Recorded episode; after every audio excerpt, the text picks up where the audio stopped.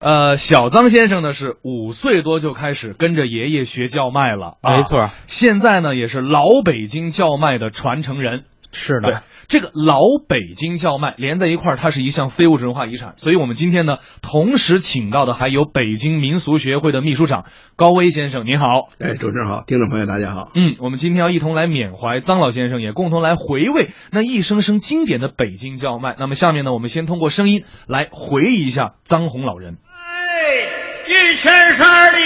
水来，东直门的冰喝的嘴里凉了飕飕，给的要多来，汤儿好喝呀。小张先生这个喊的是什么？这个是卖酸梅汤的，酸梅汤的叫卖。哎对对，这仿佛一下子就到这个茶馆里边描述的这个老北京的场景啊。嗯现在这个酸梅汤呢，虽然还有，但是呢，已经改这个瓶儿装了，是吧？对对对已经没错很少听到有人用叫卖来呃销售酸梅汤了。啊，这个没有了，对？吧？那张老先生，就是您的爷爷，最初是跟谁学的这个呢？呃，这个他也是过去做过小买卖，嗯，呃，这个叫卖声呢，就是跟这些其他做小买卖的这些啊，他可可能管人叫爷爷啊，叫叔叔大爷啊，啊，都是做小买卖的这些人学的这个叫卖声，嗯所以说都是原汁儿原味儿的老北京叫卖声，啊，就实际上以前的话，这不是一门专门的艺术，呃，就对凡是做买卖的，他都得会这个。呃，都得吆喝，这就是一种市井文化嗯其实说起来，这个吆喝呀，也还是分这个南城北城啊，啊、对，嗯包括不同身份的人不同吆喝。嗯刚才那个藏老这个吆喝，我的理解呢，可能在南城会多一点。在北城呢，往往是比如说这个什么是护城河呃玉泉山的水讲究水、嗯水好，护城河的冰，那当年皇上东那直个门东冰冰直呃门的兵，嗯哎有的是说东直门，有的啊说是护对对护城河、筒子河，因为那是皇家冰窖的冰嗯啊，还有大把的白糖往里扔啊就是由这种方式来证明这个酸梅汤的好嗯。这个是内城的吆喝，嗯所以实际上就是同一种这个商品，在不同的地区、不同的身份，呃，吆喝的方式也不一样。所以这个十年前，当咱们北京编这个中国民间歌曲集成《北京卷》的时候，就一定要注明这个吆喝它是东城的、西城的，还是原来的西城或者崇文的，它就是有这个地域的强烈的地域的特色。对，因为他这以前北京啊，它不同的城区呢，它的街道格局，包括这个建筑物的这个呃深呢，还是说院墙的高度都不一样。对，对吧？而且居住的这个人呢，他可能他的文化程度啊，或者他的这个工作也都不一样，所以一定要吆喝出来，对人家胃口。另外，您比如说，就像这个天桥耍把式这些个艺人，嗯他在天桥的表演和在这个内城，比如说荷花市场表演，就绝对不一样。嗯嗯比如说在天桥可以有靠这个马大街这个 来这混饭吃的这个八大怪之一 啊，大冰没错皇，但是在这个呃荷花市场绝对不能有这样的。嗯包括你比如说像卖那个假药了这种东西都不行，嗯嗯所以他在不同的地域，他要求的这种文化环境也是不一样的。嗯对，您像过去这个东南城啊，这个穷人比较多，嗯呃，院子呢都浅啊，推开院门直接能看见这个院子里头就大杂院，嗯比较多。这个吆喝呢就不需要拉长音，嗯那么吆喝出来呢声音就比较短嗯啊，像比如说吆喝这个卖冰糖葫芦的，嗯，哎，葫芦儿江占德呀，哎，他就是吆喝的非常短。葫芦刚占得，哎，嗯啊你这，个在院儿里头呢，你就能听见。嗯那么到西北城就不一样，啊，这个西北城财主比较多，家里都比较富裕，啊几有进的呢院子哎，有的三进的院子，有的五进的院子，院子深，你要是还这么吆喝，人家就听不见了，所以要拉长音。嗯呃，这个一拉长音呢，还显得特别的好听。嗯悠扬啊，哎，人家就愿意听了。呃，这一 个，咱还拿卖冰糖葫芦的来说，西北城吆喝就特别好嗯听。米来哎，葫芦儿，冰糖耳朵耶，葫芦儿，冰糖耳朵耶。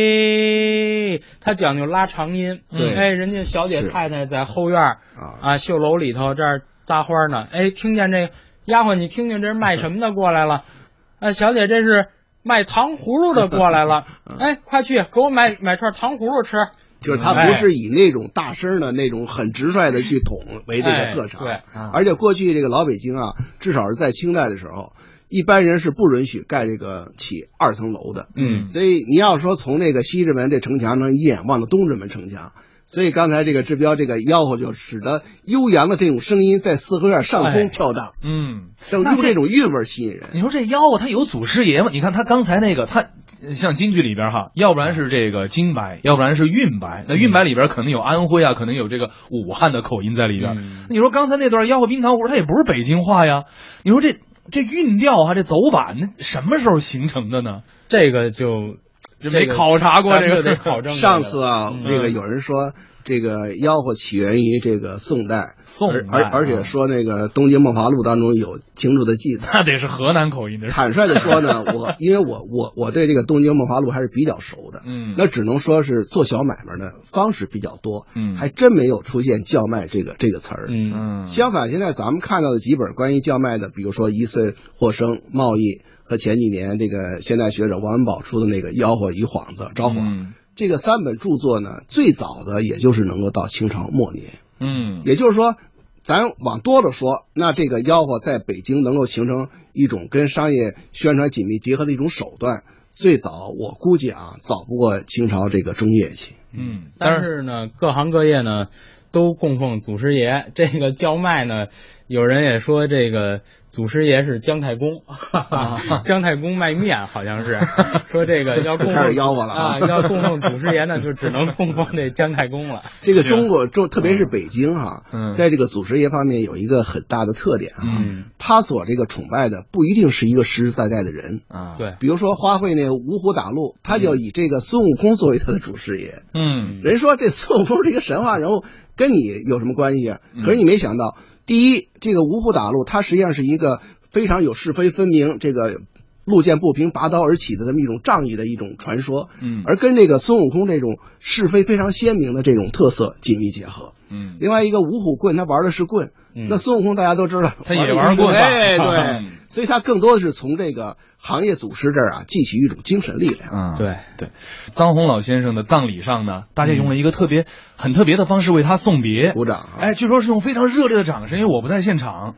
呃，所以呢，想请两位回忆一下当时为什么用热烈的掌声来作为这个宋老爷子最后一程的方法。那么，臧洪老先生在临走之前有正式的跟观众道过别吗？最后一次演出是什么时候？嗯、这个呢，我说两句。嗯呃，因为这个，我爷爷到他走的时候，他都不知道他的这个病情，嗯他具体得了什么病啊？因为一直就没告诉他，他得这个前列腺癌呢，呃，得了就是查出来到这个已经有五年的时间了。嗯这五年呢，都一直向他保密，嗯因为怕他知道了之后呢，他心里呢岁数也大了，他可能接受不了，嗯所以就一直保密。呃，他呢也没有特殊的去搞过一些啊，我这个告别演出啊，对对也没有。但是现在呢，我我回忆一下，基本上就应该是咱们前门大街鲜鱼口开街，这个基本上就是、算是他的告别演出吧。而且也是一丝辉煌。啊，对，那是哪年的事儿了？那是、呃就是去年的事，就是年五一月一份年的时候，五月份的时候，对对对啊啊。那一次是一个叫卖的专场吗？呃，不是，嗯他这个因为在零八年的八月七号吧，嗯还是零九年的八月七号，这个前门大街开街的时候，这个呢就是咱们崇文区呢，呃，请到了我爷爷啊、因为我爷爷呢打小就是在崇文生、崇文长，嗯，呃，这个请到了我爷爷之后呢，还有我父亲啊、臧全江，还有我臧志彪，我们爷儿俩呢跟着我爷爷，等于我们爷儿仨呢在前门大街这儿啊开街给吆喝两声，前门大街，前门大街。开市喽！ 哎，我爷爷这个一挥他这个手里的这礼仪布袋儿，啊，啊，然后一吆喝那个前门大街开市，等于是给前门大街做了一个开市。等到去年这个就是鲜鱼口鲜鱼口开街的时候呢，又是咱们崇文区找到这个我爷爷嗯啊，还是我们祖孙三代在鲜鱼口这儿，也是鲜鱼口鲜鱼口这个呃美食美食街开街了。好像、嗯呃、大概是这么一个词儿啊。然后之后呢，咱们有这个区里的领导啊，还有很多咱们周围的这个百姓啊，也是啊、顺着这个队往鲜鱼口里头走。嗯啊，两边都是过去的这些老字号啊，美食街都汇集在这儿啊，大家都品尝老北京的这个美食、嗯小吃。其实从这个志彪刚才这介绍方面，我一直就是想强调一点哈，就是藏老他这个不光是吆喝啊，其他这个民俗表演，它已经成为这个北京民俗开展重大活动的一个标志了。有他的参加，就证明这个活动的正宗性。对，包括这几年我在这个搞这种传统活动当中，比如说去年这个地坛搞一个和平夏至的这个文化节，嗯当时呢，这个志彪的父亲呢，还有那个藏老呢，就去这个参加了这次活动。嗯，由这个活动，包括以前的活动，我又有一个直观的感觉呢，就是藏老他非常喜欢把自己的这个知识和才华给大家带去这个欢乐。当然，反过来说，大家也对他们这种呃表演的才华给予了非常高的这种肯定和赞扬，所以这种相互之间的这种互动，我觉得使这个藏老的这艺术不断的这个生发出新的这个艺术光芒，嗯所以我觉得也是他人生追求的一种一种一种重要形式。所以当呢他告别这个世界，人们向他这个进行礼赞和送别的时候呢，就像您刚才说的，嗯以这个热烈的掌声，虽然无言，但是发自内心的，而且是暴风雨的掌声，对这个藏老表示最崇高的敬意和他做出的艺术成就的一种肯定。嗯，其实很多人也许没有在现场看过，呃，张老的这个吆喝哈，但是呢，通过很多影视作品，实际上是看到过的，嗯对吧？对。呃，你比如说，呃，张老的话为商事。开国大典、四世同堂，几十部影视剧都配过音，啊大概被誉为是京城叫卖最大早王的应该是吧算作城南旧事吧。城南旧事啊，对，八而且三这年个的时候京城叫卖大王的这个称号来历好像还挺有意思的，啊好像挺九有三渊源年那会儿是吧？对对对，这个呃，小张先生来介绍一下啊，啊，这个是九三年咱们南来顺呢搞了这么一个美食节，嗯啊，请来了老舍先生的夫人胡洁清老太太，嗯啊，这个去品尝这个老北京的小吃，啊，您给看看我们这个小吃做的啊是不是这个味儿，您给尝尝，啊，这个嗯，胡老太太呢就是说这个小吃呢做的都挺好，啊，我过去吃的呢那、就是这个味儿，嗯啊，就是唯一唯一的这个美中不足的呀，就是我听不到这个老北京的吆喝 声了啊。这个说者无意，听者有心。后来这个啊，仁义的林连坤先生啊后来对对就对说：“哎，这您别忙啊，咱们有 这个张红，他会这个上百样的这个老北京吆喝声一百呢七十多种呢，啊，让他给您吆喝吆喝，您听听是不是这个味儿？”嗯啊，那好啊，给他请来啊。哎，我爷爷就给这个呃呃胡洁清老太太呢，嗯就开始吆喝老北京的叫卖。嗯啊这个胡洁清老太太一听，嗯，还真是这个味 儿，就仿佛啊，我回到我这个。年轻的时候，在胡同里做姑娘的时候，听到的就是引这起个味儿了美好的回忆 了。啊。那这个时候这涮肉吃的就更香了，哎对吧？其实刚才您说那个就是送别藏老那个大兴殡仪馆啊哈、嗯我就记着二零零五年那次咱们北京民间花卉的泰斗隋少普先生去世，嗯那次当时北京民间花卉界好多的这个会档都去向那个隋老告别，嗯其中就包括藏老。啊他指挥的这些各党会一档一档在那个隋老的遗体前举行那种盛典式的嗯送送葬，所以您看这个呃，最后大家以这种形式给这个藏老送葬，我觉得这也是这个呃情之所归，大家的这个心意所在这。其实叫卖就是作为这种叫卖艺术哈，叫卖表演的话，它不光是说你你会那声儿就行，对，对关键有你这是生整活嗯个技比如术说你的服装、你的动作是吧？对还包括你比如手里边拿什么样的东西，对左手是什么样的响器，右手这个是是什么姿势，这个它很讲究的这个。对，其实前一站我一直在跟这个媒体谈一个问题啊，我说藏老之所以到了这个晚年能够艺术发挥出一个青春，嗯，一方面是跟那个大的环境改革开放是紧密结合的，还有一个更主要的就是。吆喝，它虽然可能在某些人看来表演形式比较简单，嗯，但它一定是以这个强烈的、深厚的文化特别是民俗的这种生活为这个基点的。嗯所以前几年在编这个中央歌呃中国歌谣集成民间歌曲卷，其中收录了虽然有一百多首这个叫卖的这种曲子和词儿，嗯但是那个时候我们就感到一个直接的问题，就像刚才指标说的，这个东西你可以照着它去唱嗯。但是实际上，你最感人的不是这个音调，或者说这是一方面，对更主要还是那种韵味儿。是这种东西它是靠生活的熏的，嗯所以需要在生活这个层面广泛的积累，广泛的去涉猎。你比如说，我上次听一个这个呃这个典故，就说啊，这个侯宝林先生有一次在这个相声场呢，他说这个呃醋溜这个肉片儿，嗯嗯他说的这个回民也有醋溜肉片儿，只不过是拿牛牛羊肉做的嗯，但是只听底下一个观众哦，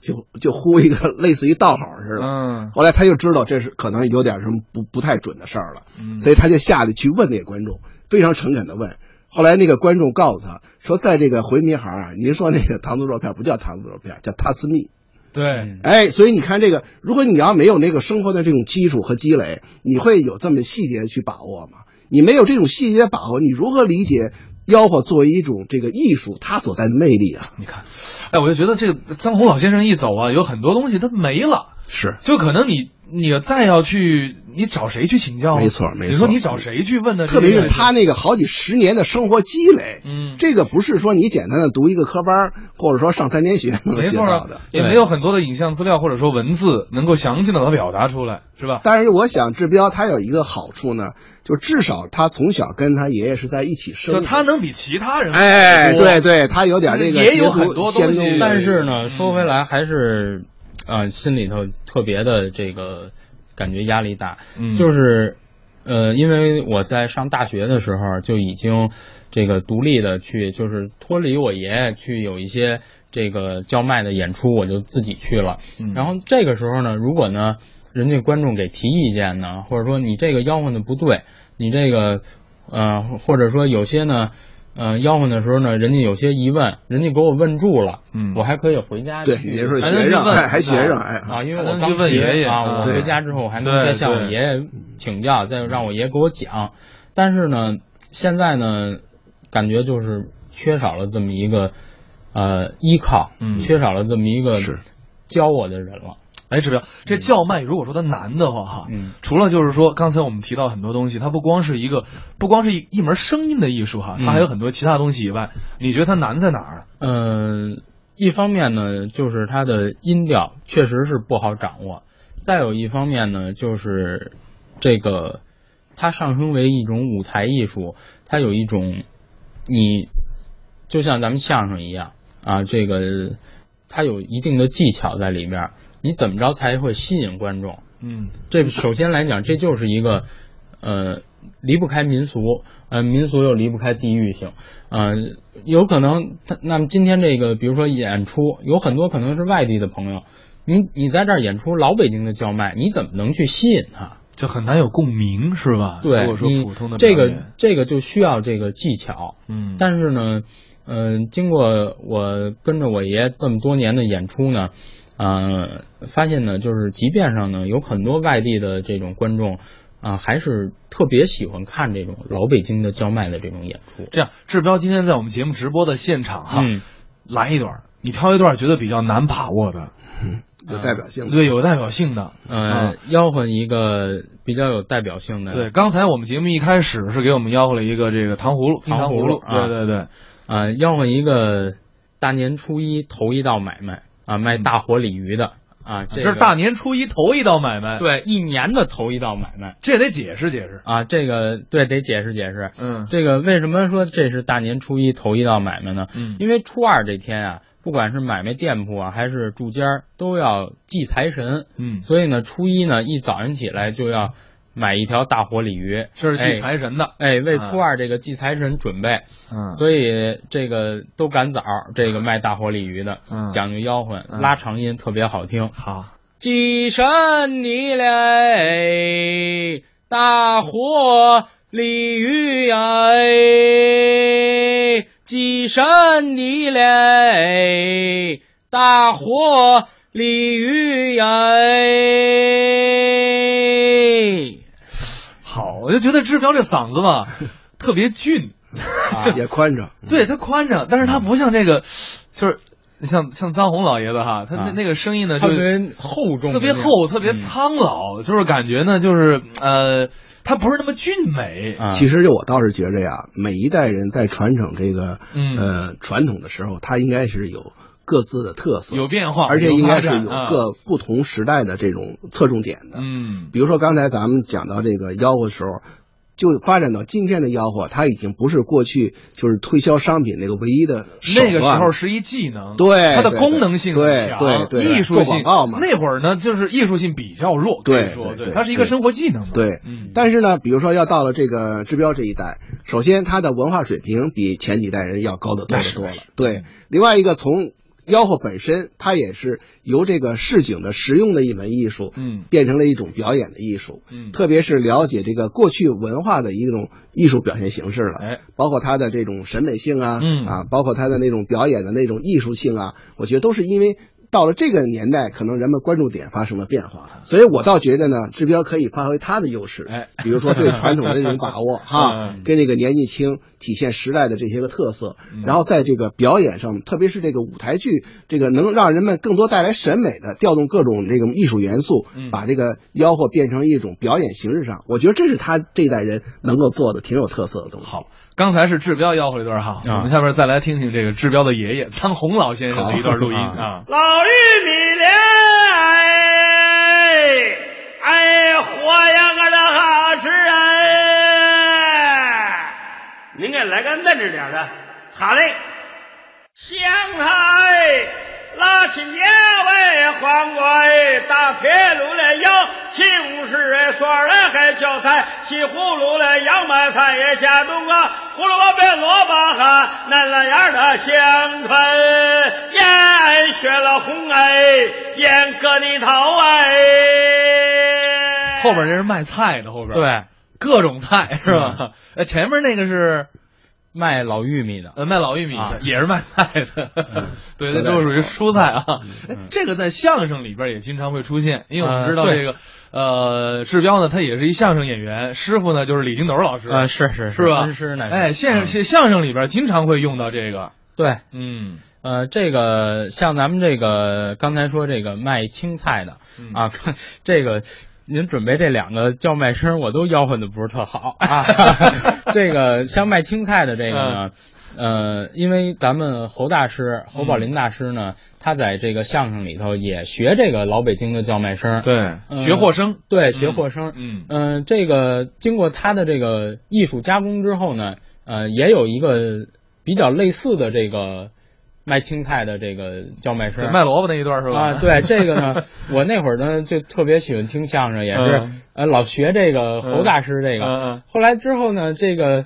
呃人家都说我爷爷这卖青菜的也特别好，嗯然后我爷爷就教给我怎么学都就老老学不 会了就啊，这先入为主了， 侯对对派的对那个先入为主了。对对对侯，侯派那个那那那那段是怎么吆喝的？呃我们来来，我们听一热乎的。啊，这呃对个对学的不好啊，没事这个儿没事儿，来来来 啊，香菜、辣青椒，哎，勾葱、嫩青菜来买扁豆、茄子、黄瓜，买大海茄，买萝卜、胡萝卜、扁萝卜，那了样的香椿呐、蒜儿嘞好，韭菜。